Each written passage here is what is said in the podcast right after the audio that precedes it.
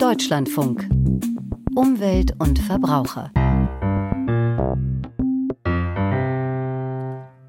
Dazu begrüßt Sie heute Georg Ehring. Herzlich willkommen.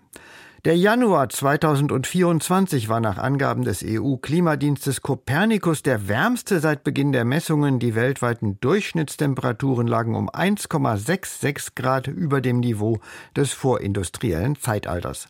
Auch im Schnitt der zwölf Monate zuvor übertrafen die Temperaturen das 1,5 Grad Limit, also die Grenze, die nach Ansicht von Wissenschaftlern die Gefahr des Überschreitens von Kipppunkten markiert, die drastische und unwiderrufliche Änderungen der Lebensbedingungen auf der Erde mit sich bringen. Und wir haben jetzt acht Monate in Folge mit Temperaturrekorden erlebt, Extremwetterereignisse wie Hitzewellen, Starkregen und ähnliches inklusive. Und trotzdem rückt das Fortschreiten der Klimakatastrophe in der öffentlichen Wahrnehmung anscheinend in den Hintergrund. Warum das so ist, darüber gleich ein Gespräch mit Karel Mohn, dem Projektleiter des Portals klimafakten.de. Im Gespräch mit Tina Andres vom Bund Ökologische Lebensmittelwirtschaft geht es dann um die Reaktion der Biobranche auf die geplante Lockerung der Gentechnikregeln in der Europäischen Union. Wir porträtieren einen Bio-Großbauern aus Kamerun und sagen Ihnen im Verbrauchertipp, für wen die Installation einer Wärmepumpe nur für warmes Wasser eine Alternative ist. Achtmal hintereinander Alarmrufe, die weltweite Durchschnittstemperatur war in den vergangenen acht Monaten jeweils so hoch wie nie in dem betreffenden Monat seit Beginn der Messungen. Die Reaktion der Öffentlichkeit bei uns hält sich in Grenzen. Klimaschutz stößt sogar auf Gegenwind. Die Energiewende im Heizungskeller trifft als Habecks Heizungshammer auf Empörung. Landwirte protestieren gegen Auflagen, die auch dem Klima nützen sollen. Und neue Windräder, die zur Stilllegung klimaschädlicher Kohlekraftwerke führen könnten, treffen auch nicht überall auf Zustimmung. Die Reaktion auf die Klimaerwärmung passt vielleicht nicht ganz zum Ernst der Lage. Darüber spreche ich jetzt mit Karel Mohn. Er leitet das Projekt klimafakten.de, eine Webseite, die sich mit Klimakommunikation beschäftigt. Guten Tag, Herr Mohn. Ja, hallo, guten Tag, Herr Ehring. Herr Mohn, nehmen wir als Gesellschaft die Klimaentwicklung ernst genug? Also wenn man sich alle Zahlen anschaut, dann ist es so, dass äh, eine immens große Mehrheit der Menschen in Deutschland und auch in Europa sagt, äh, der Klimawandel ist ein riesiges Problem, wir müssen handeln. Ähm, das ist total stabil. Ja, diese Basis gibt es und ähm, sehr große Mehrheiten, so in äh, Richtung 80, 90 Prozent sagen auch, den Klimawandel, den nehme ich schon jetzt in meinem Alltagsleben wahr. Also ähm, das Bewusstsein ist völlig klar. Äh, was schwerfällt, ist das mit dem richtigen politischen Handeln dann zusammenzubringen.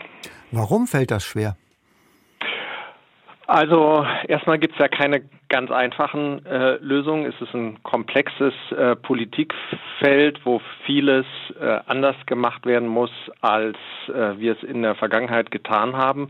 Aber es gibt auch gute Nachrichten. Also vielleicht nochmal zu den Temperaturen. Also mich macht das auch fertig, äh, wenn ich das höre. Ähm, und ich glaube, es geht vielen so, das löst Gefühle der Hilflosigkeit aus und, und Angst. Das ist auch in Ordnung. Aber man darf dabei nicht stehen bleiben und es gibt ein paar Punkte, die wirklich ermutigen. Ja, also erstmal, wir sind nicht alleine. Es geht ganz vielen Menschen in der Gesellschaft so. Menschen in riesigen Mehrheiten sagen, wir wollen, dass die Regierung was tut im Klimaschutz. Ähm, und wir sind auch selber bereit, was zu tun. Diese Bereitschaft der anderen, die wird sehr stark unterschätzt. Es ist aber ermutigend, denke ich, zu erfahren, ich bin da nicht alleine damit, sondern das ist eigentlich etwas, was wirklich gut getragen wird äh, von vielen Menschen. Und dann muss man und, äh, als nächstes über Lösungen sprechen. Aber die Lösungen kommen doch in einem Maße, was die Temperaturerhöhung effektiv nicht bremst. Also, ähm, was klar ist, wir haben Lösungen. Ja, es gibt auch Lösungen, die werden schon angewandt und ausgebaut. Nehmen wir erneuerbare Energien. Der Ausbau, ja, das ist nicht immer einfach, aber der vollzieht sich in einem rasanten Tempo und zwar weltweit. Ja, ähm, und das ist eine totale Erfolgsgeschichte, die wir viel zu wenig wahrnehmen, weil wir immer nur auf den Streit schauen. Ein ganz anderes Beispiel: Ernährung. Ja. Ähm, da ist es so, dass eine pflanzenbasierte Ernährung ein wirklich ganz großer Hebel ist ähm, für den Klimaschutz. Ähm, und das betrifft ja äh, jeden und jede Einzelne. Und da ist es so, da hat sich die Gesellschaft schon auf den Weg gemacht. Der Fleischverbrauch ist in Deutschland deutlich rückläufig und das, obwohl es dafür überhaupt gar keine Politik gibt, die das fördert oder begünstigt. Im Gegenteil, die Subventionen gehen eher in die andere Richtung. Und auch das macht Mut und damit ähm, kann man auch politisch arbeiten. Und äh, die Bürger sagen ja auch ganz klar, wir wollen gerne, dass klimafreundliche, umweltfreundliche Lebensmittel, dass die preiswerter sind, dass die verfügbar sind. Und ähm, hier gibt es wirklich ein ganz klares Mandat und einen Auftrag an die Politik. Das heißt, die Politik nimmt aus Ihrer Sicht den Auftrag nicht in ausreichendem Maße an, die Bürger wären soweit. Ähm, so ist es. Und äh, eine Ursache dafür ist, dass die Politik hier auch äh, den gleichen Fehler begeht wie viele Bürger. Es wird nämlich unterschätzt oder gar nicht gesehen, äh, dass die Gesellschaft schon da ist. Ja, man schaut immer auf die Schreihälse ähm, die das alles nicht wollen und die den Kopf in den Sand stecken wollen und unterschätzt, dass wirklich die Leute für vernünftige, dann auch gut kommunizierte Lösungen zu haben sind. Und die Politik sollte aber auch ernst nehmen, was die Bürger artikulieren an äh, sozusagen Leitprinzipien. Ja, also Sie sagen zum Beispiel, das soll gerecht sein. Es sollen die Verursacher herangezogen werden, also die, die wirklich viel beitragen. Äh, und es soll für alle umsetzbar und tragbar sein. Ich glaube, wenn man diese Leitprinzipien stärker äh, aufgreift und sagt, das wollen wir umsetzen, ähm, dann gelingt es auch, Klimaschutz ähm, aus dieser Streitarena ein Stück weit herauszubringen. Sind Sie also optimistisch, dass wir die Wende noch schaffen? Äh, wir können sie schaffen. Wir haben alles auf dem Tisch, was wir brauchen. Äh, wir müssen das im Grunde nur umsetzen und wir müssen schauen, äh, dass auch die Bereitschaft und die Stimmung viel besser ist als das, was wir denken, wenn wir Polarisierung und Zuspitzung und populistische Argumente hören. Karel Mohn war das, er leitet das Projekt klimafakten.de und wir sprachen über die Reaktion auf die Klimakrise angesichts immer neuer schlimmer Nachrichten zum Thema. Herzlichen Dank für das Gespräch. Bei der Gentechnik ist die Europäische Union auf neuem Kurs. Pflanzen, bei denen neue Techniken wie die Genschere CRISPR-Cas zur Anwendung gekommen sind, sollen angebaut werden, ohne dass aufwendige Risikoprüfungen erforderlich sind, vorausgesetzt es werden keine Gene anderer Arten eingebracht. Die neuen Züchtungsverfahren seien sicher und die Ergebnisse unterscheiden sich nicht von Pflanzen aus herkömmlicher Zucht, so die Argumente der Befürworter. Die Biobranche ist nach wie vor dagegen und darüber habe ich mit Tina Andres gesprochen. Sie ist Vorstandsvorsitzende des Bundes Ökologische Lebensmittelwirtschaft. Meine erste Frage an Frau Andres, was heißt die Liberalisierung des Gentechnikrechts für die Bioproduktion? Nun, ähm, zunächst muss man ja mal sagen, dass ähm, die Position des Europäischen Parlaments noch nicht ähm, der Schlussstrich unter dieser ganzen ähm, Frage ist, sondern tatsächlich kann es ja jetzt auch noch weitergehen. Die EU-Kommission und die Mehrheit des Europäischen Parlaments im Rat stellt natürlich die Interessen von einer Handvoll Gentechnikkonzerne und deren ähm, Profiteuren, sagen wir mal, über Umwelt- und Verbraucherinnenschutz und vor allem über Letzteres und existenzielle Interessen der großen Mehrheit der Land- und Lebensmittelwirtschaft in Europa. Und ähm, wir werden tatsächlich jetzt natürlich nicht die Hände in den Schoß legen, sondern weiterhin dafür kämpfen, dass ähm, erstens der große Wille von Verbraucherinnen und Verbrauchern in Deutschland ähm, gewährleistet wird und Transparenz weiter hergestellt wird. Nun ist gerade entschieden worden, es soll eine Kennzeichnung bis zum Endprodukt geben und das ist schon mal ein, ein wichtiger Etappensieg, ähm, gerade eben für, für Verbraucherwahlfreiheit. Aber wie das umgesetzt werden soll, steht noch in den Sternen und dafür werden wir jetzt uns ähm, massiv einsetzen, dass das auch die Möglichkeit zur ähm, gentechnikfreien Produktion weiterhin beinhalten wird. Aber Sie werden ja davon ausgehen müssen, dass es dann Produkte aus diesen neuen Züchtungstechnologien auf dem Markt gibt, die nicht in der Produktion äh, so geprüft werden, wie Sie sich das vorstellen. Wie gehen Sie denn als Branche dann damit um? Wir kämpfen weiter dafür, dass, ähm, dass wir tatsächlich auch weiterhin NGT-frei produzieren können. Da ist die letzte Messe noch längst nicht gesungen. Da gibt es weiterhin Möglichkeiten, auch ähm, dafür Sorge zu tragen, dass, dass das nicht passieren wird, dass wir also auch weiterhin ähm, NGT-frei produzieren können. Wo ist eigentlich das Problem? Sie können ja einfach diese Produkte nicht verwenden. Ja, das ist richtig, aber äh, und das werden wir auch weiterhin. Jetzt hat ja auch das Europäische Parlament tatsächlich dafür gesorgt, dass NGT-Freiheit weiterhin, weiterhin für den Ökolandbau gilt. Auch das stand ja mal in Frage. Und wir werden natürlich dafür Sorge tragen, dass wir keine Kontamination unserer Produkte bekommen. Aber das wird zunehmend schwierig, wenn eben ähm, Kennzeichnungspflicht für NGTs weitestgehend ausgehebelt werden sollte, was ja wie gesagt noch nicht der Fall ist. Und wir müssen dafür Sorge tragen, dass tatsächlich auch das Verursacherprinzip damit verbunden wird und zur, zur Geltung kommt. Denn es ist eigentlich absurd, dass wir jetzt darüber diskutieren müssen, wie wir uns gentechnikfrei halten sollen, wenn wir nicht diejenigen sind, die die Kontamination verursachen. Das würde die Biobranche unendlich viel Geld kosten und Abgrenzungen kosten und es würde die, das, das Miteinander auf dem Lande von, ähm, von landwirtschaftlichen Betrieben, die mit und ohne arbeiten, enorm erschweren und einen, einen Bürokratiewahnsinn auch für die Erzeuger wieder lostreten, den keiner will. Konventionelle oder Biobetriebe, solche, die gentechnikfrei arbeiten wollen und solche, die es eben dann doch tun. Wie stellen Sie sich das denn in der Praxis vor, wenn der Nachbar zum Beispiel Produkte äh, aus neuen genomischen Techniken verwendet und der Biobauer das nicht möchte? Dann kann man doch einfach sagen, der eine verkauft sein Produkt, der andere verkauft sein, das andere Produkt und äh, damit äh, ist die Abgren der, der Abgrenzung Genüge getan. Diese Frage hätten eigentlich nicht wir zu beantworten, sondern eben jene, die es in Verkehr bringen. Das wäre, das wäre das Verursacherprinzip, das dann gewährleistet wäre. Man braucht dafür Abstandsregeln. Man muss sich äh, darüber im Klaren sein, dass auf dem Lande auch in Zusammenarbeit die gleichen Maschinen genutzt werden. Da, kann, da könnte es zu Kontaminationen kommen. Und all diese Fragen sind ungeklärt aktuell und auch jetzt in dem aktuellen Beschluss überhaupt nicht ähm, mit aufgenommen und nicht berücksichtigt. Das muss nachgelegt werden. Da muss tatsächlich, da müssen Regelungen gefunden werden, die eben für diejenigen, die dem überwiegenden Verbraucherwillen entsprechen und NGT-frei produzieren möchten, also gentechnikfrei produzieren möchten, auch die Möglichkeit dazu gegeben werden. Sie sprechen von Kontamination, aber man hat noch keine Gifte in solchen Produkten gefunden. Warum sprechen Sie dann von Kontamination?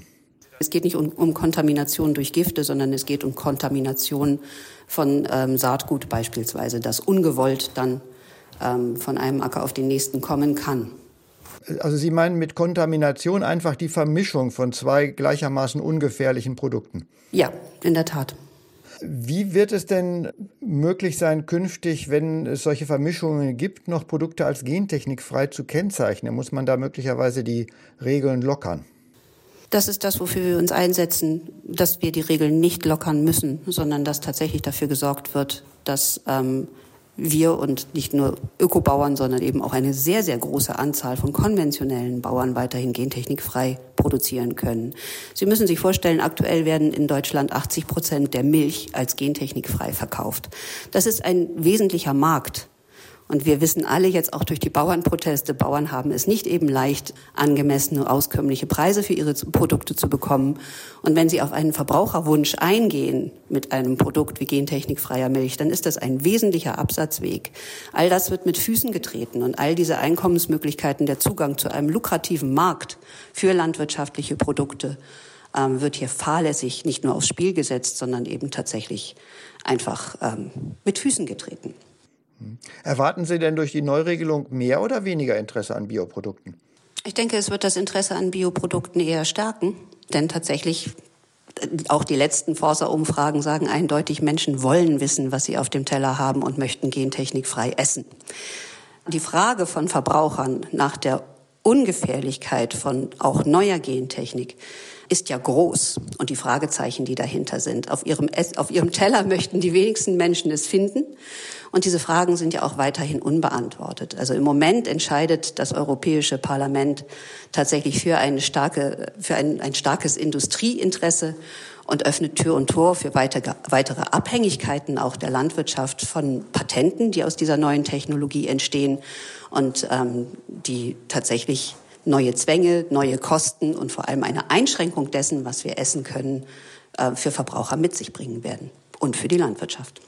Das Gespräch mit Dina Andres, der Vorstandsvorsitzenden des Bundesökologische Lebensmittelwirtschaft, haben wir vor der Sendung aufgezeichnet. Und wir bleiben beim Thema Bio. Auch Erzeugnisse aus tropischen Ländern werden längst in Bioqualität angeboten und viele Kleinbäuerinnen und Kleinbauern etwa in Afrika produzieren schon deshalb ökologisch, weil sie sich Pestizide und Kunstdünger gar nicht leisten können. Was mit Biosiegel nach Europa exportiert wird, stammt aber aus Farmen, die sich darauf spezialisiert haben und die auch die Nachweis an Anforderungen von Zertifizierern erfüllen können, und es braucht Menschen, die hier Chancen erkennen und nutzen, zum Beispiel in Kamerun, wo ein einzelner Agrarunternehmer den Bioanbau für sich entdeckt hat. Jean-Marie Magro hat ihn besucht. Ein Markttag in Kameruns Wirtschaftsmetropole Douala genauer gesagt im Bonaberi-Viertel. Viele Kartons werden hin und her getragen, gefüllt mit Bananen, Mangos, Ananas, Süßkartoffeln, weißem Pfeffer und Fruchtsäften. Letztere sind ein Exportschlager. Auf den Früchten wurde ein Stempel aufgedrückt, Biotropical. Das Unternehmen von Jean-Pierre Imele. Kameruns erstem Biobauern. Es ist eine Landwirtschaft, die Unterstützung verdient, weil wir großes Potenzial für ihre Entwicklung und Förderung in unserem afrikanischen Umfeld haben. Insbesondere in dieser Region Zentralafrikas, wo es regnet und heiß ist, wo es viel Wasser und unberührtes Land gibt.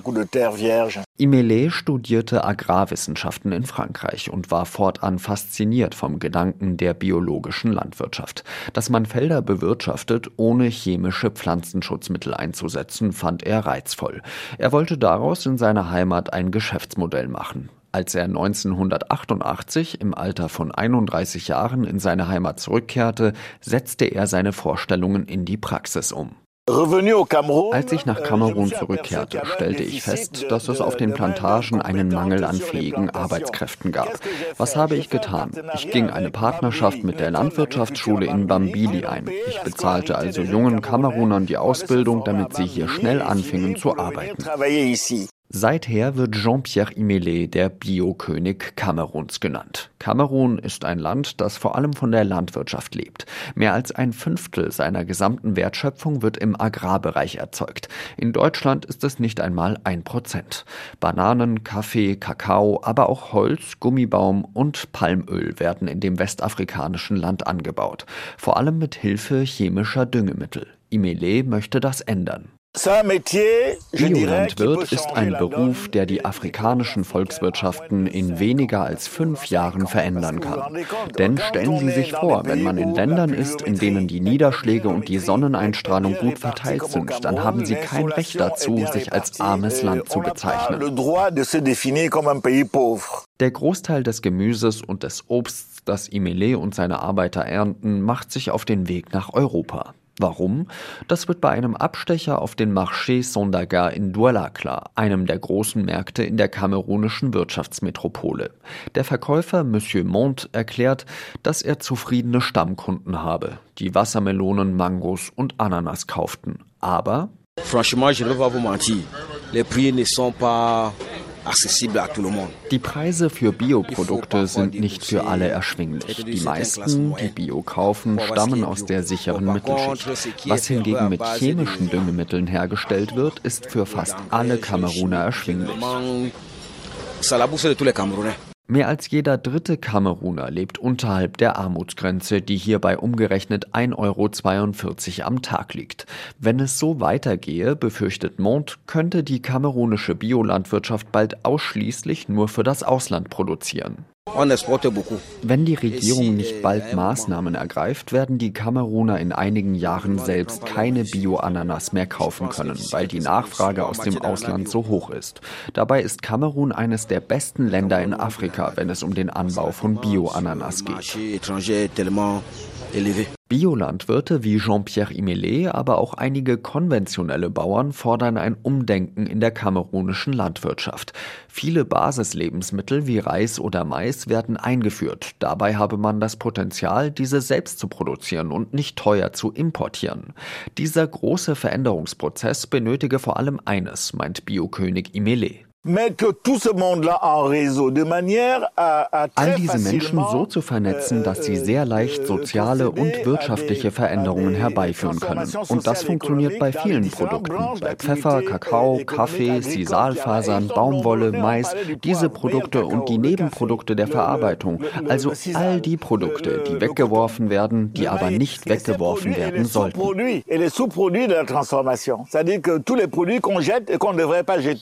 Der Kampf geht für den Mann, der vor 36 Jahren Bio nach Kamerun brachte, also weiter. Bio-Ananas aus Kamerun, das war ein Beitrag von Jean-Marie Magro. Deutschlandfunk Verbrauchertipp die Wärmepumpe eignet sich als Heiztechnik für viele Häuser, aber längst nicht für alle. Manche Altbauten sind so schlecht gedämmt, dass die notwendigen Temperaturen der Heizung nicht oder nur mit großem Aufwand erreicht werden können. In diesen Fällen könnte eine Wärmepumpe nur für Warmwasser eine Lösung sein. Auch das verspricht Einsparungen. Der Verbrauchertipp von Annette Eversberg. Die schnelle Lösung heißt Warmwasser oder auch Brauchwasserwärmepumpe. Matthias Bauer, zuständig für Bauen, Wohnen, Energie bei der Verbraucherzentrale Baden-Württemberg. Die Warmwasserwärmepumpe oder auch Trinkwasserwärmepumpe bezeichnet eine besondere Form einer Hybridheizung. Es ist so, dass eine kleine Luftwärmepumpe nur für die Wasseraufbereitung zuständig ist. Das bedeutet, dass das warme Wasser in einem Einfamilienhaus oder einer Wohnung völlig unabhängig von der Heizung erzeugt wird. Alexander Sperr vom Bundesverband Wärmepumpe. Es funktioniert im Grunde wie eine Heizungswärmepumpe auch, also eine Luftwasserwärmepumpe, nur dass eben die Umluft genutzt wird, beziehungsweise auch die Kellerluft oder beziehungsweise die Luft des Aufstellraums, wo das Gerät drin steht. Wer noch mit Gas oder Öl heizt, spart durch die Warmwasserwärmepumpe erheblich. In der Regel zwischen 10 und 25 Prozent des Verbrauchs an fossiler Energie, je nach Dämmung des Hauses. Eine Warmwasserwärmepumpe in der Größe eines Kühlschranks kann überall aufgestellt werden, werden, wo es ausreichend warme Luft gibt. Das ist in einem Heizungs- oder Waschkeller oder in der Nähe von Küche und Bad der Fall, wo die warme Abluft die Pumpe antreibt. Warmwasser-Wärmepumpen funktionieren auch im ungedämmten Altbau. Ein Vorteil ist, dass die genutzte Luft beim Erhitzen gleichzeitig entfeuchtet und anschließend wieder in den Aufstellraum zurückgegeben wird.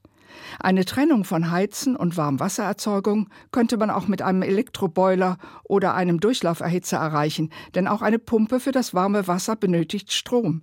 Aber, so Verbraucherschützer Matthias Bauer, der klassische Elektroboiler nimmt ja 1 zu 1 Kilowattstunde elektrische Energie, während hier die Warmwasserwärmepumpe aus einer Kilowattstunde Strom etwa 4 Kilowattstunden Wärme macht. Denn, so Alexander Sperr, ich nutze eben als Hauptenergiequelle die Umgebungsluft. Eine direkte Förderung vom Staat gibt es für die Warmwasser-Wärmepumpen allerdings nicht.